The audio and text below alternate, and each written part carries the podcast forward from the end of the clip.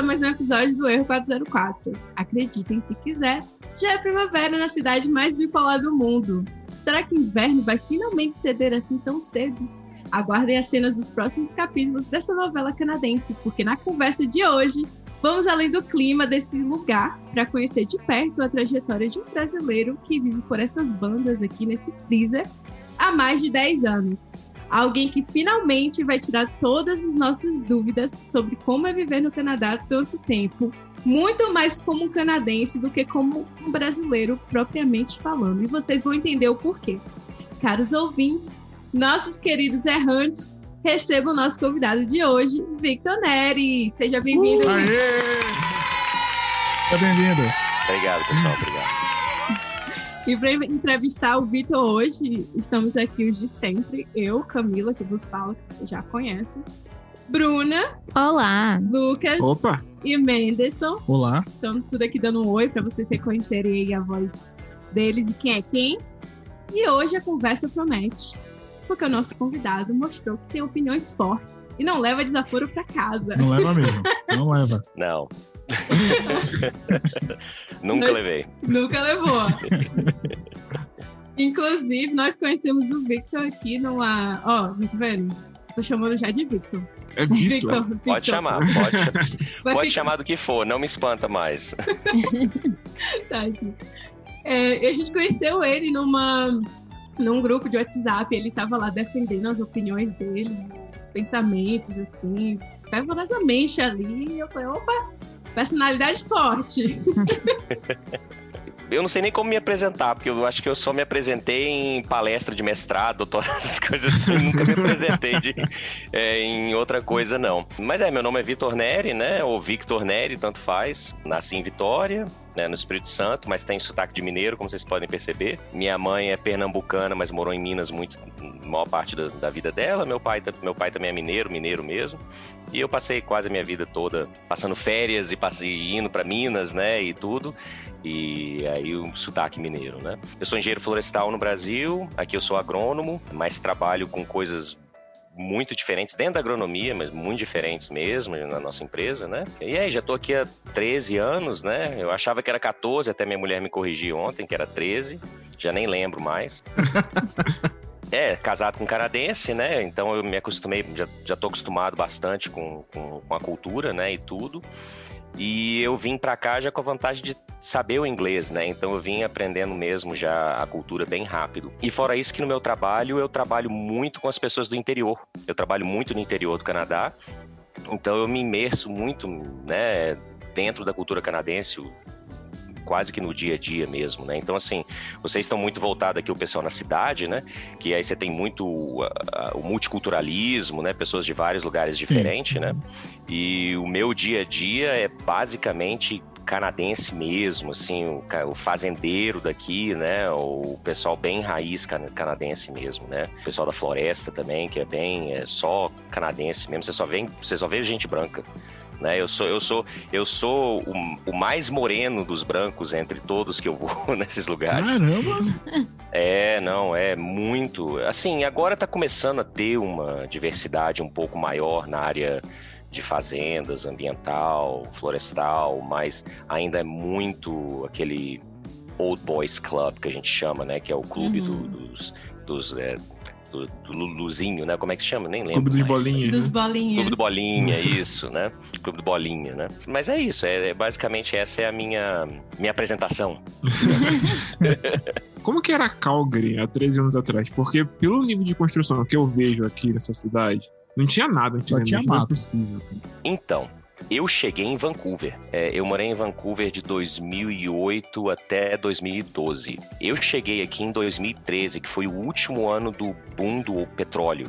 Né? Ah, então você chegou no mesmo ano que eu tava aqui, que eu vim para o Ciências Sem Fronteiras. Ah, então, é, é veio, e tinha vindo muita gente naquela, 2012, 2013, veio uma leva de brasileiros no Ciências Sem Fronteiras, né? 2000, é, 2013, principalmente. Nossa, em Vancouver tem até mais, eu acho que tem até mais brasileiro. Pelo menos assim, eu via mais brasileiro do que aqui, né? Eu acho que a comunidade aqui é um pouco mais, mais juntinha, né?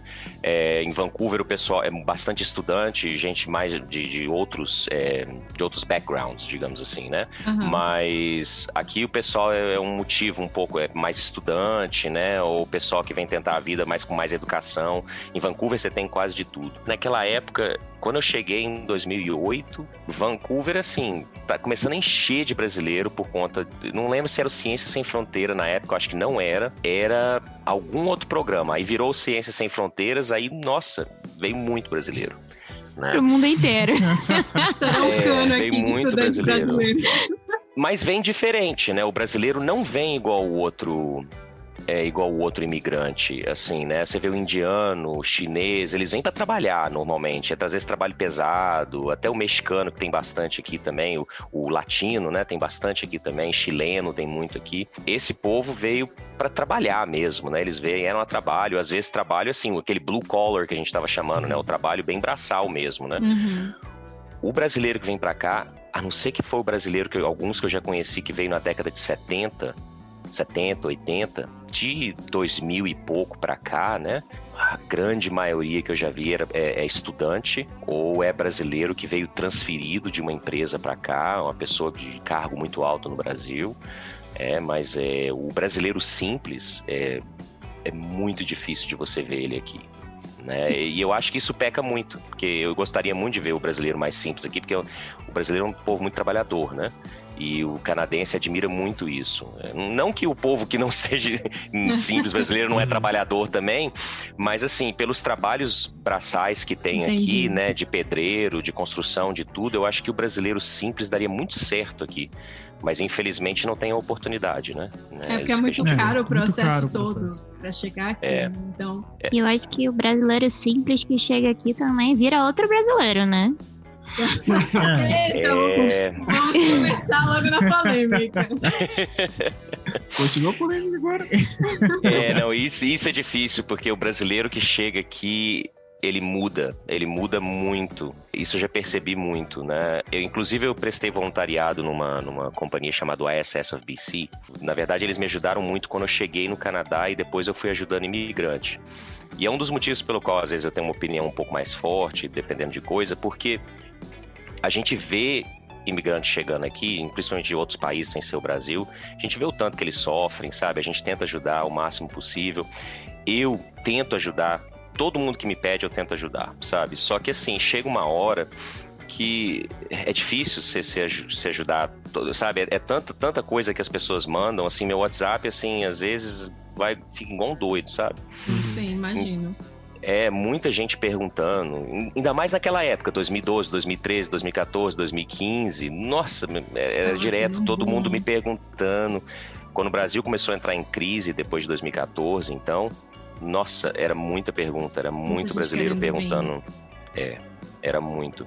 E a gente tenta ajudar, mas às vezes o pessoal vem para cá assim com uma, com uma ideia. É difícil explicar, mas é, a maior parte das pessoas que eu conheço vem para cá com uma educação alta do Brasil, com um padrão de vida alto do Brasil, com uma expectativa muito alta, gasta muito dinheiro e chega aqui e se decepciona. Por, não porque é ruim, porque não é, o Canadá é um país maravilhoso, mas porque a sua expectativa tá lá em cima.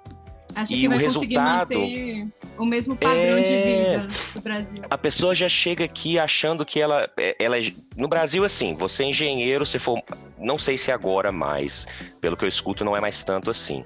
Mas quando o Brasil estava no boom, né, o pessoal acabava engenharia, virava gerente, começava a gerenciar um monte de gente logo de uma vez.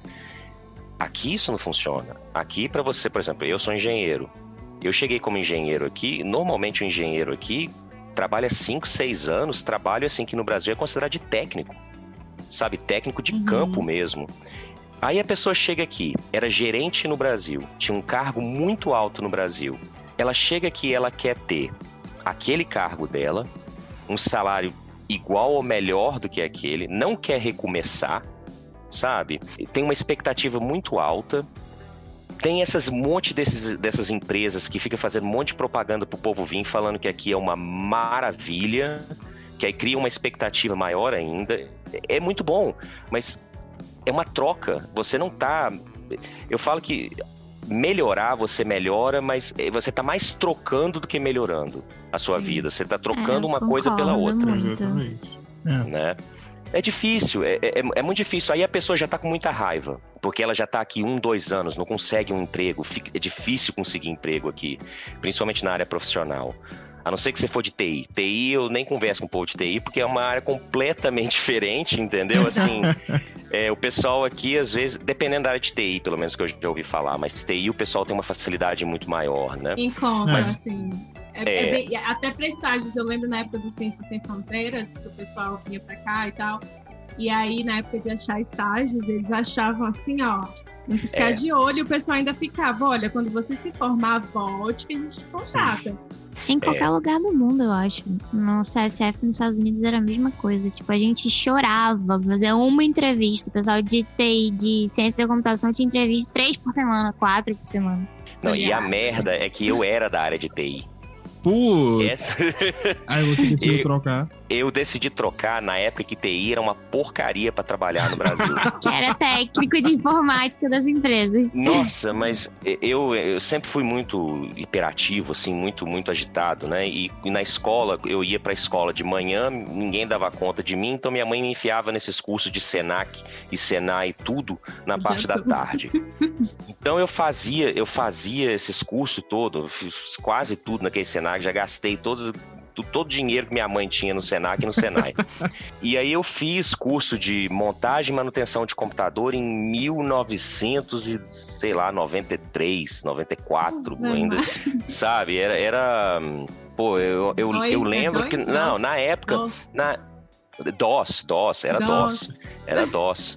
É, era DOS e, e Unix, né? Eram os dois que a gente Sim. usava. A gente fez QBall, né? QBall, né? Que era programação na época, né? E eu fiz todos esses cursos. Fez é, Foresight 3.0, que era de web, fazer website. Eu fiz, fiz Nossa, eu já me 3.0. inscrevi 3. nesse. Caramba. Não cheguei a entrar. É, eu fiz Foresight 3.0, 3.5, Gente. 4, 4.5, nem lembro mais quantos que eu fiz. É, web Design, Web Developer, fiz todos esses cursos. menino, você estaria Aí-. Não, eu fiz todas as porcarias desses cursos, e aí o pessoal olhar pra mim, tipo assim, naquela época que quem mexia com computador ganhava dinheiro importando CD do Paraguai, é, isso é o- Fazendo cópia. sabe? Fazendo Era isso que a gente fazia. Era isso que a gente fazia. Então, assim, não tinha função. Aí minha mãe olhou pra minha cara e falou assim: filho, você vai dentro da universidade, isso aí não tem futuro, não. Né? Vai ficar É. batendo cabeça num negócio que não tem futuro. Eu falei, então tá, então vou fazer engenharia. Nossa, brilhante ideia. As mães, as mães, como sempre, né?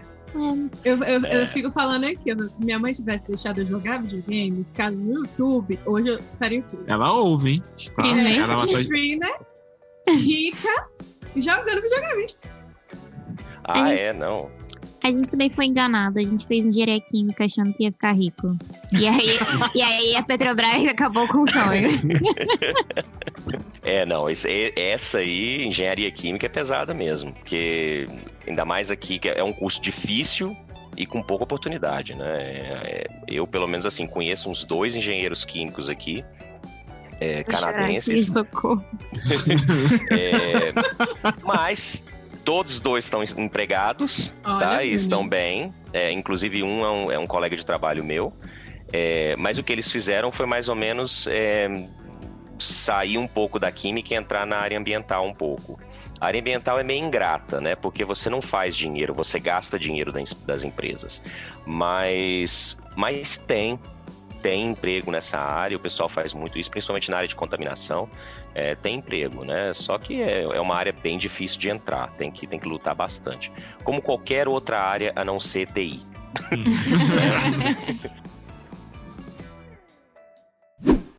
Como foi para você se é, realocar no mercado de trabalho canadense? Se foi um processo, dá para perceber que não foi uma coisa fácil. né? Mas porque as pessoas realmente, realmente têm essa impressão de que elas vêm para cá e elas vão se realocar muito facilmente, assim.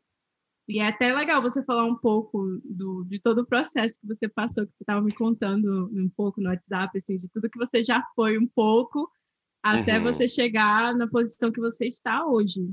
É um processo muito difícil, é, não vou mentir não, assim, se você não, este, se você não estiver numa área que seja hot market, né, que, e eu sei, inclusive, eu sei que tem gente de TI, por exemplo, áreas de TI, por exemplo, que não é, que não estão bombando e o pessoal tem muita dificuldade também, eu tenho dois amigos meus aqui que o pessoal é ciência de computação, entendeu, não consegue emprego porque são especializados em coisas que não tem, não tem muita área, né, então assim, se você não tiver no, naqueles empregos de que estão realmente precisando no Canadá.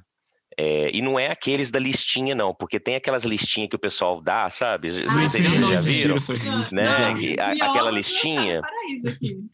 É, não, aquela listinha engana bobo, aquilo ali não existe. Né? Você quer saber o que está bombando no mercado? Vai no LinkedIn, vai no Indeed, vai nesses lugares e, vê- e- e coloca lá e vê o que, que tem emprego.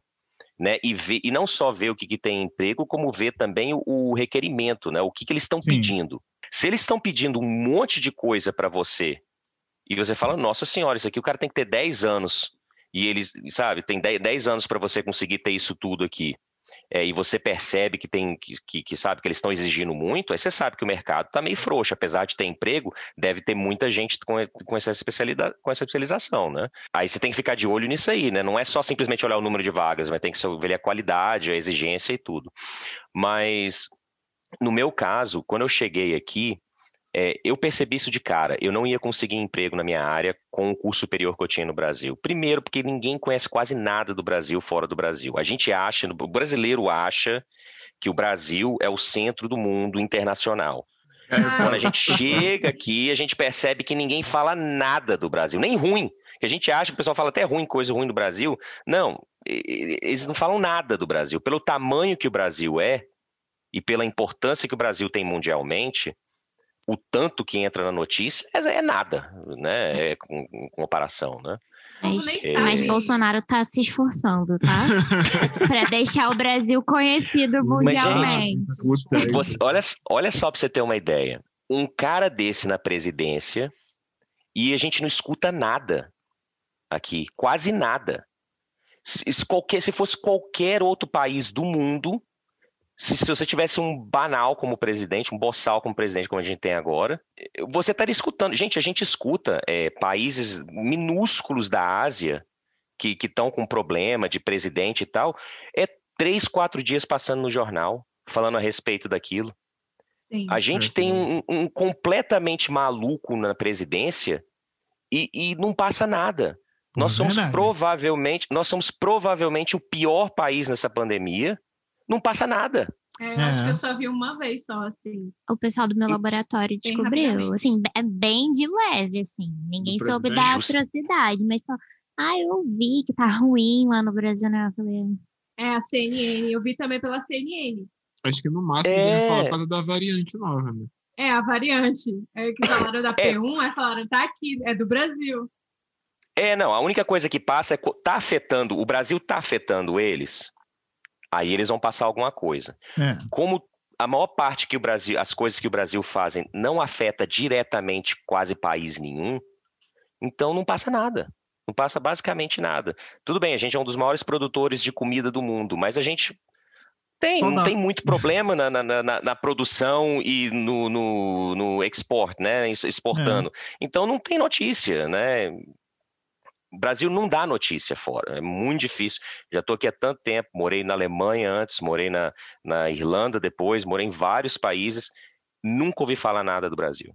Nada. Mas nem em termos. é, em, não em termos, em meios acadêmicos, porque assim, eu acho que quando você vai para uma área, por exemplo, sei lá, um, que só tem pessoas de mestrado, que tem uma área mais, espe- ma- mais específica, eu já falei com algumas pessoas raras, mas elas conheciam assim um pouco do, mais para engenharia química, um pouco mais relacionado com a Petrobras, eu acho. Quando eu falava com elas, elas meio que sabiam assim, mas era da área, entendeu?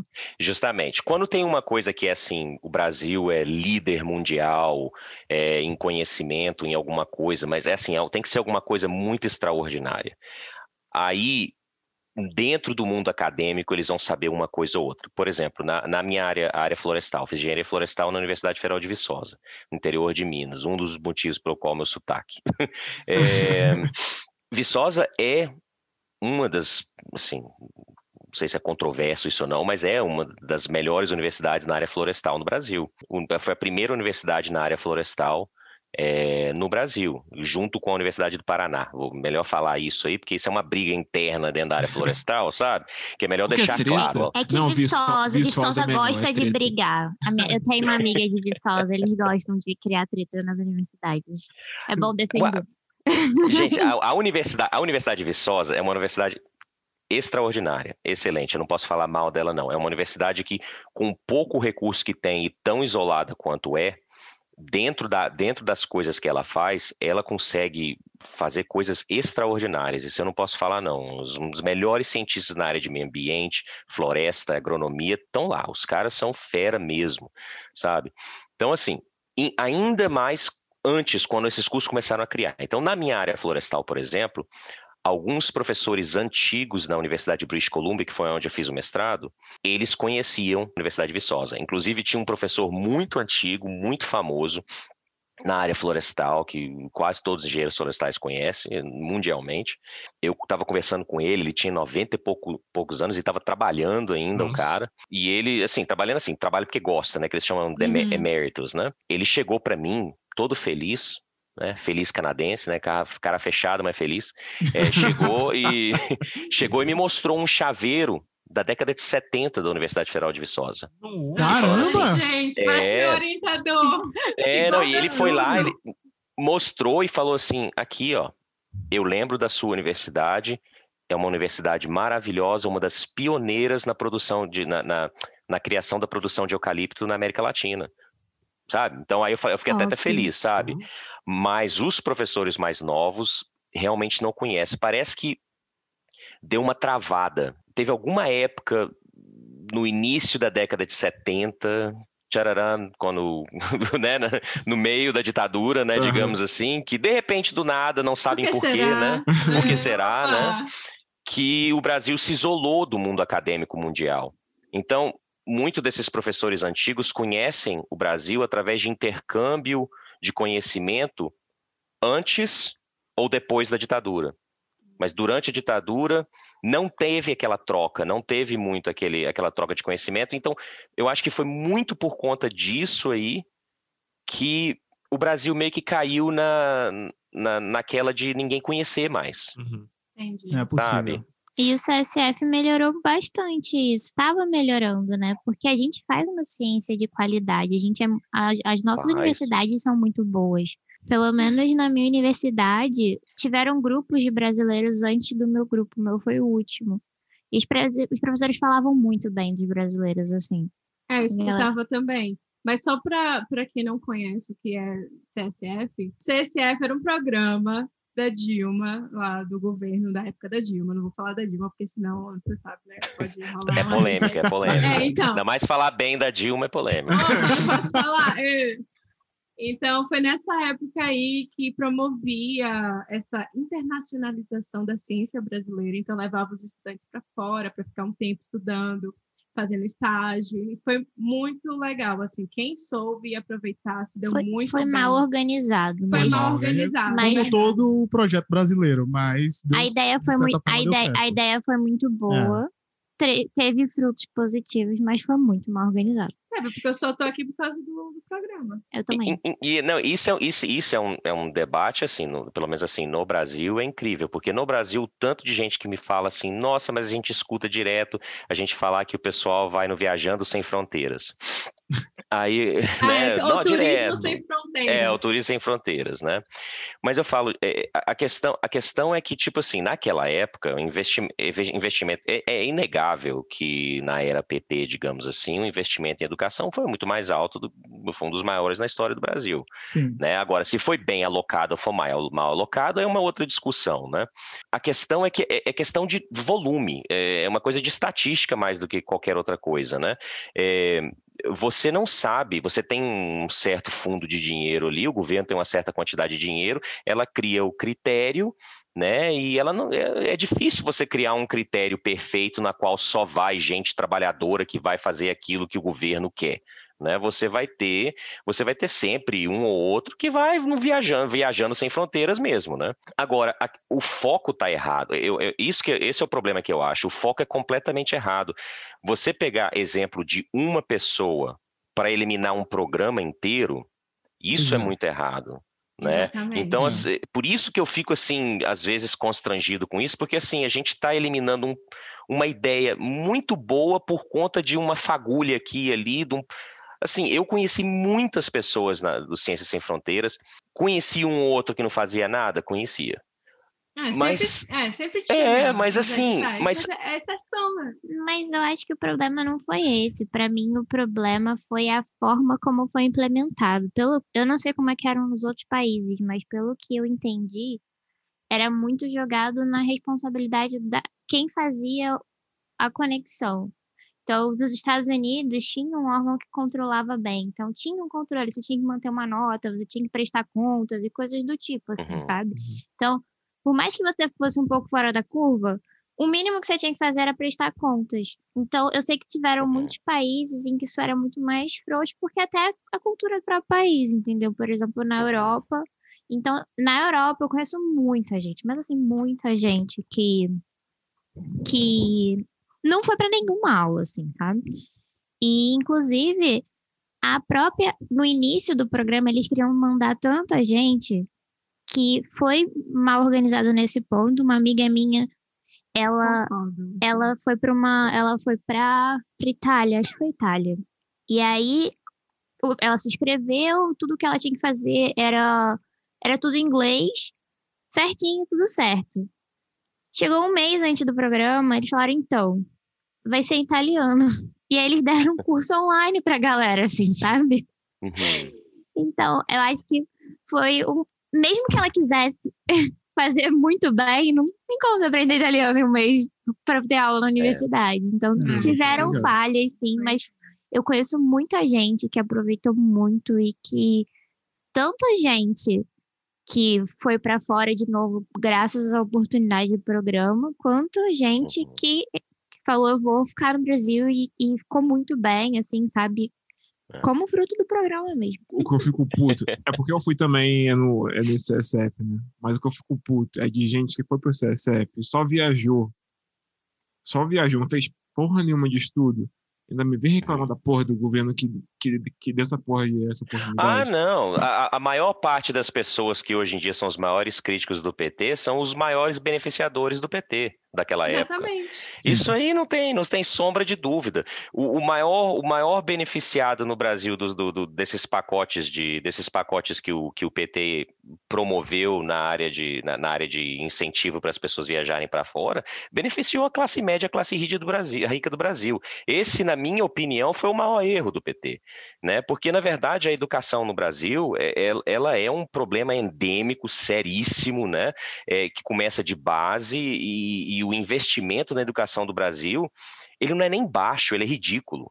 É. Então, assim, qualquer investimento que você faz na educação no Brasil, primeiro, aquele dinheiro vai sumir no, no oceano que é da necessidade da educação no Brasil. É, e, e, não, e fora isso, é, investimento em educação não é um tiro certeiro, ele sempre é tipo um tiro de escopeta. Uhum. Você vai dar, você vai, você vai investir 100 mil, e vai ser aquele um aluno que vai ter gasto mil que vai que vai ser o único que vai conseguir produzir muito. Mas aquele cara que produziu muito vai gerar um milhão de, de, no futuro, né, de, de, de patente, pesquisa, é, desenvolvimento. Essa é a esperança da educação. A educação, o investimento, o investimento em educação alta, né, educação de, de, de universidade, né, mestrado e doutorado, ele é um investimento em massa para você colher um ou dois profissionais de excelente qualidade, né? Mas e o resto é perca e a gente tem que aceitar essa perca. Uhum porque o ganho ele é muito maior. Você vê Sim. isso em outros países. Você vê hum. isso em quase todos os países. A Alemanha tem um DAAD, sabe? É, o Canadá, assim, o Canadá basicamente é, você respirou, ele te dá bolsa, é, dependendo da, dependendo da, da situação ali, né? Ele vai te, se você for canadense, né? Ele vai te dar a bolsa porque a esperança dele é que de, de 10 bolsas, uma bolsa vai, faz, vai recuperar o dinheiro das 10. Então uhum. ele não está focando, ele não está focando na perca de um vagabundo ali que não fez nada com aquele dinheiro. Entendeu? Ele está com a esperança de que 10 ali, um vai se sobressair. É, essa é que é a questão da educação. E fora que dinheiro some. Primeiro, tem muita corrupção no Brasil, a gente Sim. sabe disso. É. O PT foi, foi bom de governo? Eu não acho que foi. Eu, eu, eu não sou aquela. Eu não sou petista, uhum. eu não sou a uhum. pessoa que vou defender o PT. É, minha família, inclusive, perdeu muito dinheiro na época da. Um dinheiro assim, perdeu a, o pouco de economia que eles tinham na época do PT, por conta que minha mãe, minha mãe, meu pai, eles trabalhavam em banco, sabe? Então, assim, é, o fundo de pensão quase faliram né, naquela, naquela época. Teve muito erro? Teve. Nossa Senhora, teve muito erro. Mas é aquela coisa, a gente fica focando nesses erros como se fosse tudo, sabe? Uhum. Como se fosse o, o, totalitário da coisa. A gente esquece dos benefícios. Comparar com esse governo agora chega a ser ridículo. Nossa Senhora. Né? Então, assim, é, é difícil até falar essas coisas, porque a gente vê. Eu, por exemplo, como, como engenheiro florestal no Brasil, é, eu fiz um estágio é, na época é, com produtores rurais que estavam que a gente fazia fomento florestal, que era tipo assim ajudava é, ajudava fazendeiros humildes, né, que não tinham condições a pegar uma verba e dava ensino para eles para eles conseguirem fazer uma plantação de eucalipto que na época dava mais dinheiro do que outras café e outras coisas assim. A gente estava tentando tirar esse povo do buraco um pouco, né? E a gente via a pobreza, sabe? Eu, eu, desde pequeno, minha mãe viajava muito, a gente via muito essa pobreza, assim, sabe? No Brasil, essa pobreza endêmica, falta de educação. É, é uma tristeza muito grande. E, e é um Brasil que a maior parte dos brasileiros que está aqui não teve oportunidade de ver. Para mim, é isso que às vezes eu acho que o pessoal fala que eu sou polêmico. Uhum. É, um pouco. É porque eu tenho uma revolta muito grande da falta de reconhecimento do brasileiro de verdade. Sabe, aquele cara da roça ali, ou aquele cara da favela, aquele cara pobre, que aquilo é a maioria do Brasil. Sim. Nós não somos a maioria do Brasil. Sim, sim. Né? Então, assim, é, eles não têm representatividade e eles são influenciados por políticos e vai lá saber o quê, né? Falta de educação causa muito isso. Então, assim, essa, é, essa é a minha tristeza, às vezes acaba sendo muito polêmico por conta disso. E aí chega um monte de brasileiro aqui que é muito de direita, né? Sim. Venhamos e convenhamos, né? Os brasileiros que estão aqui são muito individualistas, né? Não tem nem outra palavra para falar isso. Por isso mesmo que a, a comunidade brasileira fora do Brasil tende a ser muito. Isso não é só no Canadá. Ela tende a ser muito isolada uma da outra, ela tende, as pessoas tendem a ser muito individualistas. É, não vou falar interesseira, porque já é puxando uhum. para um lado mais pejorativo, Sim. mas mas as comunidades brasileiras fora do Brasil, elas tendem a ser feitas de muitas participantes assim que são muito desse, dessa linha mais individualista, é eu, eu e eu entendeu? E isso me deixa assim, dá uma angústia muito, e meu envolvimento com a comunidade brasileira sempre é muito altos e baixos, digamos assim. Né? Era isso até que eu ia te perguntar, se você via alguma diferença do brasileiro que migrava naquela época, quando você chegou, para o uhum. brasileiro que está migrando agora para o Canadá, assim. Quase não tinha brasileiro.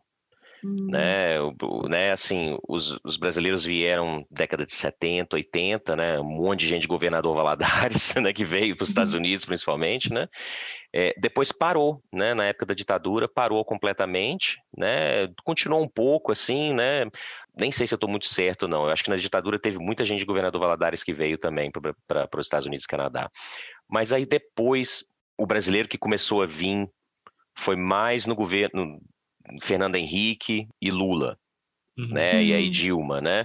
Foi nesses programas mesmo, foi a educação foi subindo, o pessoal foi começando a ter mais educação, mais universidade, o pessoal começou a estudar mais livros de fora, mais assuntos de fora, teve mais interesse de sair, e aí depois começou a ter mais oportunidade de sair.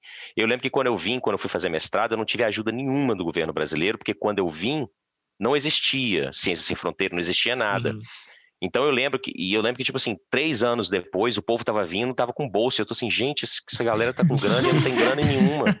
Eu sabe? Eu, eu tô pobre aqui, essa galera tá sendo paga pelo governo brasileiro. Gente, pelo amor de Deus. eu vi sem nenhum tostão. Era isso até que eu ia perguntar. Por que, que- por que Canadá? Por que, que você decidiu vir pro Canadá, assim? A minha mulher, né? A minha mulher canadense, né? É aquela história, né? Eu morei na Irla- Irlanda um tempo, Isso, né? viajou Igual a Europa falando, né? toda, como você me É, e, e aí, na Irlanda, eu. De 2004 a 2006, os brasileiros estavam tudo indo para Irlanda. Não era Canadá, não era os Estados Unidos. A Irlanda estava bombando de brasileiro na época. Tinha muito brasileiro na Irlanda na época. Sei lá por quê. E o pessoal querendo aprender inglês na Irlanda. Eu falei assim, gente, eu cheguei lá e falei assim, mas Irlanda. se- não, eu falei, o pessoal não fala inglês aqui, eles falam outra coisa, né? Em 2006, teve uma greve federal enorme no Brasil, que várias universidades federais, foi uma das últimas greves de um ano inteiro nas federais. Nem sei se depois disso teve mais dessas, dessas greves, mas De um ano, antigamente não sei. Não, Mas continua, muito desculpa. longo assim, É, continua grave. É, tem- É, antigamente tinha greve de um, dois anos, sabe? Quando eu entrei, quando eu entrei em Viçosa em 2001, a gente ouvia falar que, tipo, em 99 eles tiveram greve de dois anos, um negócio assim, em 98. Então, assim, era coisa assim, era coisa absurda, sabe? O pessoal ficava, às vezes, um ano e pouco, não sei se era dois anos, mas um ano, um ano e pouco era. E aí, quando começou uma greve em 2006, que eu percebi que ia durar muito tempo, eu falei assim, gente, eu não sei inglês nenhum. Eu fiz aquele cursinho igual que todo mundo faz, mas não sabia nada de inglês. Né? The book is on the table e Era acabou. isso que eu ia falar, poderia É, botar. É, não sabia nada de inglês. Eu sabia alemão, que era tipo assim uma língua que ninguém falava, né? Eu morei na Alemanha, eu sabia falar alemão, mas não sabia falar inglês. Aí eu falei assim, então vou, eu vou para Irlanda, olha a ideia. Mas todo mundo estava indo para Irlanda. Todo mundo estava para Irlanda, eu falei assim, eu vou para Irlanda. Achei dois caras de Vitória que nem conhecia direito, né? Só eram pessoas assim, amigos, os pais deles eram amigos dos meus pais, sabe? Aí juntou nós três e fomos para Irlanda. Eu fui assim, eu lembro que minha mãe me deu um dinheiro para eu ir, sabe? Mas assim, não foi muita coisa. E eu cheguei lá, comecei a perceber que tudo era caríssimo, era em euro. Nossa, mas era tudo muito caro, assim, aluguel era caríssimo. E aí eu comecei a trabalhar com qualquer coisa lá e fiquei lá. E eu tinha uma, uma namorada no, em Viçosa, né, no Brasil. Aí eu fiquei lá uns seis, sete meses. Aí a minha namorada na época chegou e terminou comigo, falou assim: não, não dá mais certo, não. E eu tô lá juntando dinheiro, juntando dinheiro para trazer ela para Irlanda, né, para ela aprender inglês também. Maldita! E não, trabalhando o dia inteiro, eu trabalhava três empregos, sabe? Mais trabalhava Nossa. do que tudo. Ela terminou comigo, eu falei: você quer saber uma coisa? Foda-se. Sou- Toda a grana. Agora eu tô com dinheiro. Eu vou pegar esse dinheiro. Peguei a grana toda, é, peguei a grana toda e fui, fui assim, falei assim, nossa, para onde que essa grana enorme vai me levar? Para Escócia. Esse era o tanto de dinheiro que eu tinha do lado. né? Aí, aí eu fui para Escócia, fui fazer backpacking, né? fui, fui chegar lá, entrei num hostel lá e falei assim, vou conhecer a Escócia, sempre quis conhecer a Escócia. Aí fui para a Escócia conhecer, aí estava num hostel lá e a minha atual mulher, a minha mulher, né, atual, para sempre, né, senão ela me mata. é, ela ela estava lá nesse hostel também. A gente começou a conversar e tudo e a gente, né, aí rolou tudo, né? Digamos Opa, assim, ela não, Já casou logo. Calma, calma, Calma, calma, calma. assim, né? Digamos, o relacionamento Foi se construindo. Foi se Lá construindo. início. Era isso que eu quis dizer. Eu entendi. né? A gente começou a se conhecer lá e tudo, né? A gente manteve contato. Aí depois eu voltei, eu voltei para Irlanda, continuei trabalhando e, e ela estava fazendo backpacking, né? Ela tá, os canadenses, né, eles gostam as- muito de fazer isso. Eles pegam 23, 22, 23, 24 anos ou até menos um pouco, eles pegam a grana que eles têm, que eles trabalhavam desde os 16, 17 anos de idade, né? Junta aquilo ali, vai para a Europa e fica viajando na Europa 4, 5 meses né? Ela, aí ela foi na França uma vez, aí eu fui encontrar com ela na França também. Aí depois voltei para o Brasil. Aí ela, a gente continuou conversando. Ela falou assim: Ah, vou para o Brasil então. Vamos, não conheço o Brasil, vou para o Brasil. Beleza. Opa, E- não sabe no que tá se metendo. Não, não, e- não. E ela não foi para o Brasil. Ela foi para o meio de Viçosa, interior de Minas. Uh, Tinha doce de leite. Sabe? É, tinha doce É, de não. leite. Comeu muito Não. bem. Comeu muito Não, bem. e o pior, ela, ela odeia doce de leite. Oh, meu Deus! Pesado. Não, mentira. O melhor doce de leite do Brasil, ela odeia doce de leite. Meu Deus. Não lugar sabia falar, não sabia falar nada de português, absolutamente nada de português. Passou um perrengue danado, porque ela ficava comigo, né, ali do, do meu lado ali, né, direto, porque para ela, assim, eu primeiramente estava morrendo de pânico, porque ela era minha responsabilidade, né? E segundo que tipo assim, no interior de Minas, eu ia para escola, eu ia para universidade, voltava, e ela estava em casa me esperando, sabe? Não tinha nada para fazer. coitada, sim. Mas mesmo assim, ela ficou quase um ano lá, né? Caramba, É, que legal. é, ficou quase um ano, aprendeu bem o português e tudo. Aí chegou uma hora, quando eu me formei, né? Ela voltou para o Canadá, um- ela voltou para o Canadá um pouquinho, a gente estava decidindo que ela tem cidadania britânica também. Então a gente tinha a opção de ir para qualquer lugar. Aí eu falei com ela: Canadá é país de engenharia florestal. Então, eu sou engenheiro florestal. É, que mais tem aqui a vou- floresta. Que tem É. mais aqui a árvore. E ela era de Vancouver, que Vancouver é o centrão da área florestal, assim, digamos assim, é onde os escritórios centrais da área florestal é. E eu falei, eu pensei igual todo brasileiro quando vem para o Canadá pensou. Vou chegar lá, vou virar gerente, vou mandar em todo mundo, sou engenheiro florestal, né? Vou ganhar um puto de dinheiro, né? E vou e vou, vou me dar bem. Né? Nossa, quando eu cheguei aqui, eu percebi de cara, eu, eu percebi de, na hora. Eu falei assim: não vou conseguir. É uma área muito difícil conseguir emprego, principalmente como imigrante. O Canadá não é um país que, que é muito. Ele é aberto para imigrante, mas se tem demanda de emprego, ele vai dar um emprego para o canadense. O imigrante é sempre secundário. Né? Então, assim, aí eu percebi de cara. Aí eu comecei, eu trabalhei em estação de esqui, depois trabalhei como. eh, Ai, gente, trabalhei com construção, trabalhei com algumas coisas, trabalhei com o pai dela na área de construção civil um pouco. Bartender. É, aí, aí eu consegui um mestrado, né? Eu fiquei tanto enchendo o saco na UBC lá para conseguir um mestrado, consegui um mestrado. E com o mestrado, eu consegui fazer bastante contato dentro da. E esse é que é o segredo. Hum, Você networking. estando dentro da universidade, o networking é essencial, né? Mesmo assim, quando eu acabei o meu mestrado, eu tinha escrito basicamente o. Não é o livro, mas eu tinha escrito o, é, o processo silvicultural, o processo na ilha de Vancouver de como você cuidar de árvores para que as árvores cresçam mais rápido e tudo. Eu basicamente criei ali, não é a Bíblia, mas é o, o centrão da Bíblia, do que eles usam até hoje. Uhum. E, e mesmo assim, nenhuma empresa nem me chamou para fazer Nossa. entrevista. Caramba, não dava o livro. É. Ah, é? Eu minha tese Não, agora. livro. vai morrer essas árvores tudo agora. Não, é- é-. Eu, não, eu passei muita raiva. Tanto é que eu não vou falar o nome da empresa, mas a empresa que eu estava fazendo muito, que o meu, o meu mestrado ele era do NSERC, né? Mas ele era o NSERC IPS, que ele era o quê? Ele era meta- metade do fundo era de privado e metade do fundo era público. Né? Isso é muito bem visto no Canadá. Quando você tem dinheiro privado patrocinando o seu, a sua pesquisa, isso é uma mão na roda maravilhosa assim para quem está tentando entrar no mercado, para quem está tentando fazer alguma coisa, uma pesquisa significativa no Canadá, né? Eu tive essa vantagem que pouquíssimas pessoas tiveram. Escrevi basicamente todo o processo daquela empresa ali para eles fazerem todo o processo silvicultural. E mesmo assim, na hora que eu cheguei lá, que eu conversei com eles para fazer entrevista e tudo, para ver se eu podia fazer entrevista, o chefão de lá que, que era chefe, mas ele não é é responsável na área de contratar, ele chegou para o subordinado dele, que era o chefe florestal lá na época, daquela região, e falou: faz entrevista com esse cara. Ele falou assim: não, eu já tenho três candidatos que acabaram de formar engenharia florestal que eu vou fazer entrevista. Eu não quero ele, não. Uh, Aí é esse chefe, esse chefe dessa empresa estava se aposentando assim na semana que, que é, semana seguinte, né? uhum. ele me puxou no canto. Eu falo que foi o motivo, ele foi o motivo pelo qual eu estou onde eu estou até hoje. Ele me puxou no canto e falou assim: faça o que for. Nunca mais entre nessa área florestal de volta. Eles são ingratos, eles odeiam o imigrante e vai demorar mais do que a sua vida para eles mudarem. Então, assim, foi pesado. Na época que eu escutei isso, você dedicou uma vida inteira para uma área e você escutar aquilo é, é- é muito difícil. É. Uhum. mas foi o motivo pelo qual eu comecei a procurar empregos na área ambiental. E é o motivo pelo qual eu estou nesse emprego até hoje. Então você É. diria que foi o que você mais detestou aqui no Canadá? Foi esse aspecto, assim?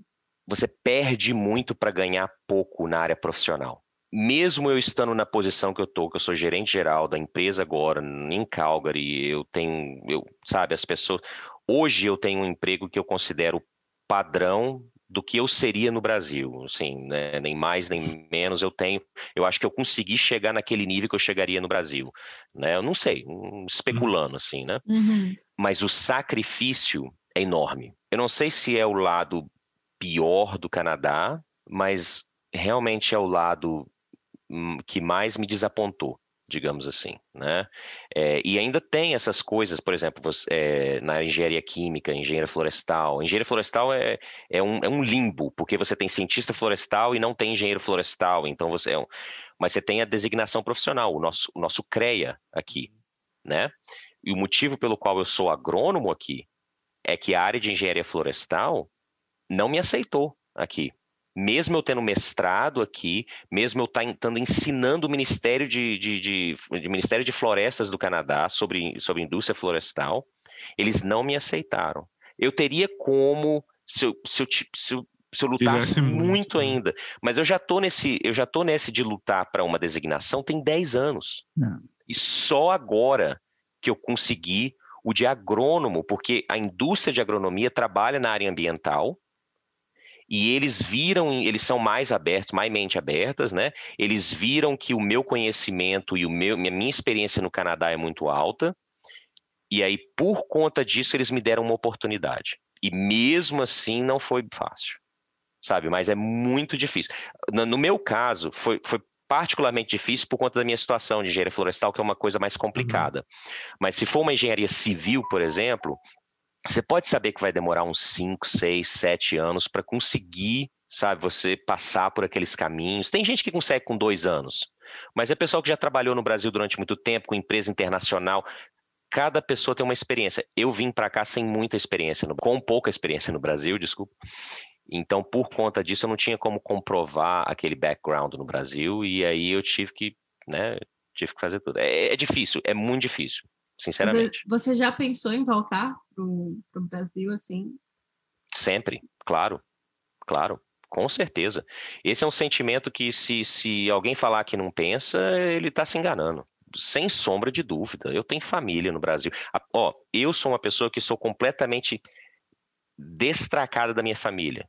Meus, minha mãe é alemanzona mesmo, né? O meu pai é um italiano calado, nunca vi existir isso. E eles me mandaram, assim, eles me, sempre me incentivaram a viajar. Desde pequeno, meu pai e minha mãe me pegava de carro, mandava para o Brasil inteiro, sabe? Iam, viajavam com a gente em tudo quanto é lugar. Minha mãe, minha mãe formou em turismo com 50 e poucos anos porque ela queria viajar de mais barato. Esse é o tanto que ela gosta. Esse é o que ela, tanto que ela gosta de viajar. Ela entrou no curso de turismo só para saber o segredo da indústria. Eu, eu falo, é isso?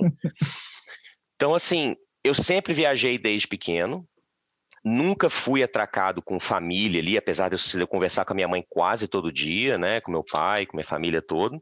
Mas meu pai e minha mãe sempre, apesar que eu tenho certeza que eles têm muita dor no coração que eu estou longe, eles sempre me incentivaram de sair do Brasil. Sempre me incentivaram de ter outras experiências, né? Então, com 15, 16 anos eu fui para a Alemanha, é, para fazer intercâmbio, essa foi minha primeira experiência fora, fora o Paraguai, né, que todos os brasileiros com 10, ou 10 11 anos ia lá comprar CD né, antigamente, né. Eu não tenho esse vínculo todo e mesmo assim eu, eu estaria enganando qualquer um se eu falasse que eu não teria vontade, que eu não, não penso em voltar para o Brasil. É claro que a minha situação hoje em dia é o Canadá, eu não tenho como, mas eu, eu não, não tenho como me enganar, eu tenho uma profissão aqui, né, eu tenho um emprego, eu estou estável, eu tenho casa, tenho família, tenho mulher, tudo aqui, né, no Canadá. Então, para mim, hoje em dia, se, mudar do Canadá seria como se um brasileiro com 30 e poucos anos quisesse sair do Brasil e recomeçar de novo, né? Seria Uhum. bem difícil. Uhum. Não, é porque assim, eu fico, eu fico curiosa em relação a essa questão cultural. Porque você tem uma esposa canadense, agora você também tem uma filha que, querendo ou não, tem a- essa influência maior aqui do Canadá do que a brasileira, porque só tem você na sua casa de brasileiro. Então, assim, como é que você é, lidou com isso, assim, é, com as diferenças com a sua mulher, por exemplo, com, enfim, até para criar sua filha Uhum. nesse contexto, essa questão longe do- da família, dos pais, daquilo que você tem como referência, que é o Brasil. Eu acho que eu sou um ponto de referência horroroso para isso. Porque, porque, assim, eu fui criado. Assim, minha mãe trabalhava muito quando eu era pequeno, não posso. Minha mãe trabalhava sempre muito, meu pai também, né, um certo tempo até tinha dois empregos, sabe? Então, assim, eles trabalhavam muito para chegarem onde chegaram. E a minha avó foi basicamente a pessoa que me criou em casa. E minha avó era uma veterana de Segunda Guerra Mundial alemã. Então, Nossa. assim, amorzinho não tinha muito, né? Digamos assim, né? Era, era assim, né? Não tinha aquela comida maravilhosa. A comida da minha avó era aveia de manhã, aveia com açúcar e leite, e, e almoço era, era, era carne moída, arroz e feijão. Era bem assim, basicão, sabe? As Aham. coisas. Então não tinha. Eu não tive aquela emoção toda que eu percebo nas famílias tradicionais brasileiras, de tipo sentir saudade de tudo, do cheiro da comida, disso e daquilo. Não vou falar que a comida era ruim, que as coisas. Não, eu tive uma, eu tive uma infância maravilhosa, entendeu? Mas eu, eu já sabia desde pequeno de que a minha educação foi um pouco diferente dos meus amiguinhos em volta, sim, entendeu? Sim. Esse, inclusive, quando eu era pequeno, o pessoal me chamava de gringo, porque, sabe, eu, minha, minha avó ia me buscar, minha avó tinha um sotaque pesado, né, e tal. Por conta disso, eu acho que eu sou um pouco, a referência é um pouco ruim, porque eu não tenho problema com essa, com essa, com essa diferença de cultura. Nunca tive. Inclusive, quando eu fui morar na Alemanha, eu abracei a Alemanha, assim, muito rapidamente. Talvez seja porque eu fui exposto a diferentes culturas internacionais muito cedo Uhum. né? Mas eu eu basicamente nunca tive muito problema. Cheguei na Alemanha, comecei a falar alemão, eu, eu, eu conseguia pegar a língua muito rápido e já, já abraçava aquela cultura, já me inseria dentro daquela cultura, então foi tranquilo para mim. E a Alemanha é uma cultura muito diferente. Então, o canadense foi meio que meio termo, sabe? Foi mais parecido com mais parecido com o brasileiro do, do, do que tudo. Então, esse, esse é o segredo. Você vê o nível pra- do alemão. É, O segredo Pra- é você tomar uma porrada forte antes. É, não, não, eu acho que é para pessoa, para pessoa, não vou falar para ser bem sucedida fora, mas para pessoa sofrer menos fora, a exposição cedo de culturas diferentes, de países diferentes, ela, ela influencia muito. No meu caso, influenciou muito. Mas tu Entendeu? conseguiu abraçar tanto o Canadá pra considerar poutine a melhor comida que tu já comeu na vida? Porque, cara, poutine é Não. pesado. Não, Não. aí não dá. Batata Cara, frita melada batata não dá, velho. Não, isso é porque vocês estão no círculo bem, assim, né, é, básico canadense, aquele Uhum. de do tipo quando o estrangeiro vai para o Brasil, o que ele conhece é a feijoada Sim, sim. e a Aham. feijoada é o único prato, é, o único prato é, brasileiro que eles comem que existe, Aham. né? Eles nunca foram para o Nordeste comer vatapá, para comer embuchada, para comer, nunca foram para o Sul para comer, sabe? Então assim, não, eu por exemplo trabalho, eu trabalho muito com Hutterites. É, não sei se vocês sabem o que é Hutterites ou não, nem mas tenho. vocês já ouviram falar de Amish? Já, Sim. sim. já, já. Então, é, quando eu vou trabalhar em fazendas, um dos maiores donos de fazendas do Canadá são os Hutterites, que são tipo um grupo religioso unido de fazendeiros. Eles vivem em família, é quase um, um communion ali, né? Uhum. Quase um. Faz né? uma seita. Uma seita. É, é, basic- é basicamente isso. É, eu trabalho muito com eles. A comida deles, para mim, é tipicamente canadense, mas não é nada do que vocês vão encontrar aqui na cidade. Pronto, ag- agora É sim a gente vai conhecer uma comida Você canadense. vai levar a gente quando terminar a pra conhecer. Com certeza, com aí, certeza. né? Não, é, a, a comida a, co- a comida de Hutterite é muito boa.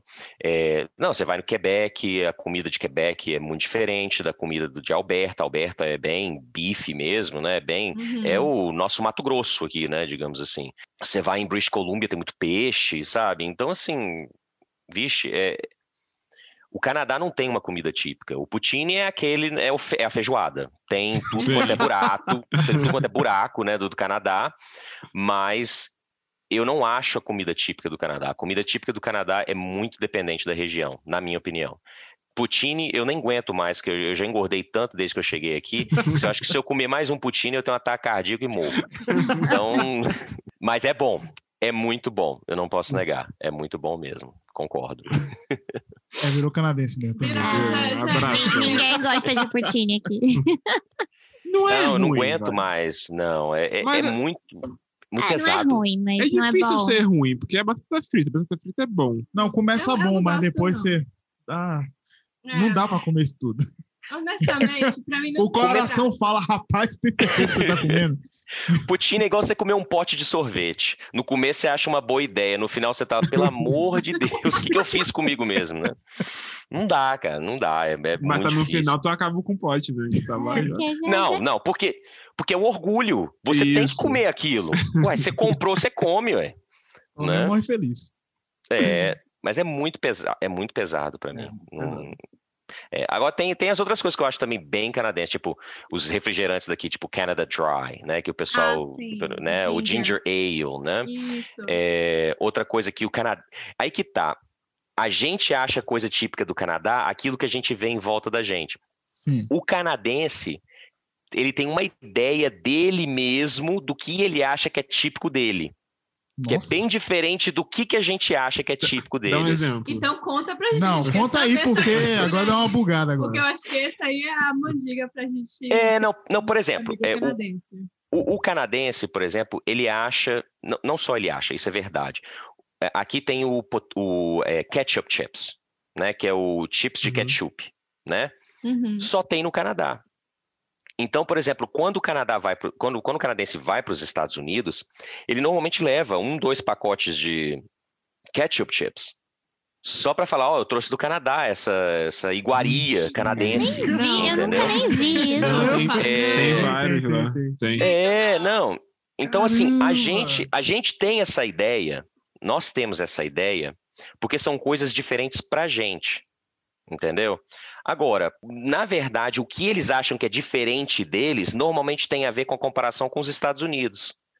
Então, assim, o que não tem nos Estados Unidos, que tem no Canadá, para eles é o que eles chamam de staple canadense, que é o que é o tipo assim, a comida tradicional, a coisa padrão canadense que não tem em lugar nenhum. Igual, por exemplo, Tim Hortons. Uhum. Tim Hortons, né? Tim Hortons, eles falam, Tim Hortons é canadense. Né? Tim Hortons é canadense para eles, eles têm muito orgulho de Tim Hortons. É, inclusive, eles têm, eu acho que dois ou três Tim Hortons nos Estados Unidos, na costa leste. E os canadenses, quando vão para os Estados Unidos, para a costa leste, eles vão para Tim Hortons só para falar: ó, estamos aqui apoiando o nosso, o nosso café aqui, né? Mas você precisa falar assim tão bem pra fazer amizade com o canadense. Eu quero saber qual é o truque pra fazer amizade com o Nossa, canadense. voltando para esse assunto que eu nem completei, né? Na- Eu falo que essa, essa, esse podcast vai ser assim, vai ser uma confusão de um monte de assunto que começou e não terminou. É, Acontece. Porque eu sou assim, então eu fico até com medo, né? Que eu, vou- eu vou falando uma coisa, vai validando a outra. Para fazer amizade com um canadense, primeiro, é, não, é mentira, você tem que estar no meio canadense, você tem que estar envolvido com alguma coisa canadense. Eu acho que a maior dificuldade de fazer amizade com um canadense é que o canadense tem hobbies e, e lazeres e coisas muito diferentes dos nossos. E eles têm prioridades muito diferentes das nossas. Entendeu? Eles são muito consumistas, a um ponto de que o brasileiro acha isso pejorativo, sabe? Então, o que eles, aonde eles estão e o que eles estão consumindo, o brasileiro nunca vai lá porque acha que é uma perca de tempo e de dinheiro. Exemplos. Então, vamos... exemplos. É, o, o- canadense gosta muito de ir para bar. Para bar, assim, para eles vão para pub, né? Eles vão Uhum. para o pub, né? E eles gastam bastante dinheiro em pub, tá? E assim, Alcoólatras, A caso. né? a época dele. Eu Eu, me- eu vivi com quatro e eu vi é Eu tô meio me julgando, porque se eu tivesse dinheiro, acho que eu ia gastar também no bar também. Bebendo. Não, mas é isso. É, é- é- é isso que já. acontece. Temos dois aqui, assim, na pegada. A gente aqui-. A gente chega aqui e não faz o que a gente faria no Brasil. Mas a gente esquece, que o canadense faz aquilo. Sim. Porque ele, não- ele tá acostumado com o preço da cerveja 8 dólares o copo. É, isso Entendeu? aí é- Ah, é, esse tem é isso, né? pesado. Não Entendeu? de dois reais. É, não, não, esquece. Então é por conta disso, ele vai sair, vai tomar um monte de cerveja, igual o brasileiro faria no Brasil, mas você não vai fazer isso aqui. Essa é verdade. Se eu Entendeu? construísse um pub, tipo um barzinho no Brasil, será que daria certo? Com aquela mesinha da escola, com, Litrão. com um litrão, ou aquela cadeira de plástico? Acho que não, né? O pessoal meio fancy aqui, né? Cara, você já viu os pubs daqui? Você vai nos Já. pubs daqui, parece que é restaurante de cinco estrelas do Brasil. Pois Então, é. mas isso que é bom, é bota uma mesa de sinuca, um karaokê, um é caça-níquel, bom. sei lá. Eu acho que É, às vezes o preço é pra- até baixo. Outra coisa também é o seguinte, é, tem, tem questão de idade também, que o, o canadense ele divide muito a questão de idade. Então vamos, vamos assim, por exemplo, o pessoal faz assim, o pessoal mais novo sai para pub, para agito, né? Vai, sai, vai para farra e tal, não sei o quê. Né? E é o pessoal mais novo. Aí quando o pessoal que tem filho mais novo um pouco, não todos, mas alguns têm, aí o pessoal começa, por exemplo, a fazer amizade entre pais e mães com filhos ali. Aí vira uma rodinha ali, né? De, tipo assim, tem os filhos, aí tem pai, mãe. Então, assim, a gente tá mais ou menos nessa época, assim, agora, né? De, de tipo, fazer amizade com o pessoal por conta de que o filho, a minha filha conversa com o filho do fulano e tal, não Hum. sei o quê. Fora isso, trabalho. O pessoal faz muita amizade aqui em questão de, tipo assim, você tá no mesmo ambiente com aquela pessoa durante o dia inteiro, a pessoa vai ter que lidar com você e, eventualmente, ela vai virar amiga, né? Fora isso, é, é difícil, é, é- é- é bem difícil mesmo. O canadense, ele é uma pessoa que ele faz amizade no high school e ele Verdade. fica com aquela amizade do high school para sempre. E Então, assim, você- como é que você vai competir com, com é o amigo que ele tem? disso no Brasil. Não, e outra quê, coisa, é, você não é a primeira Cara. pessoa que me falou isso, não. É, não é normal. Ass- Assim, eu, quando eu cheguei aqui, a minha mulher já tinha saído do high school, já tinha, sei lá, oito anos, nove anos, sei lá quantos anos. E eles ainda estavam fazendo reunião deles, de todos. Gente, eu não lembro mais o nome de. Eu lembro provavelmente o nome de duas pessoas do meu high school. High Do school ensino médio. acabou, nem lembro mais. Eu acho, eu acho que Ah. se eu falo com três hoje em dia, é muito. Mas eu acho que, tipo, isso não é, isso não é tão anormal quanto a gente pensa, porque os meus melhores amigos são do ensino médio. E, e todo mundo fala que você vai criar as suas amizades mais longas na faculdade, mas se você for ver, os amigos da faculdade, eles dispersam muito rápido, porque cada um vai trabalhar num lugar. Agora, os do ensino médio, Ah, você tá longe, mas tá perto. Ah, mas tu não, não é referência. Não, eu pra já vi, eu já vi isso de várias pessoas falando. Eu acho muito. Eu, nu- eu nunca vi, assim. Eu acho que depende do muito Lucas de- também. Eu acho que depende muito de quão popular você era no ensino médio também, né? Então, Porque é eu, por exemplo, eu, eu, eu, assim, não era nada popular no ensino médio. Então, Opa. por conta. High five, Então, assim, vem. É, não, eu era o, o- o absoluto nerd bagunceiro, ninguém queria ficar do meu lado. Então, assim, é, não, eu, assim, eu, eu provavelmente três ou quatro pessoas que eu tenho contato até hoje de ensino médio, mas é claro, por exemplo, eu conheço pessoas, não, eu, eu concordo, eu conheço pessoas, por exemplo, que eram pessoas que tiveram bastante amizade, bastante, conhecia bastante pessoas no ensino médio que tinham é, sabe? Que eram pe- eu acho que eram pessoas mais sensatas naquela idade, sabe? Eu ainda era muito imaturo quando eu era no ensino médio. Pessoas que eram mais sensatas naquela época e tinham mais amizades e tudo, eles conseguiram preservar algumas amizades, sim. Eu conheço bastante gente que pessoal da minha sala ainda conversa, sabe? Um com o outro. Mas no meu caso particular, não, eu não, eu não lembro de quase ninguém. Eu lembro de um ou outro, eu tenho alguns amigos ainda que eu tenho no Instagram, no Facebook, alguma coisa assim.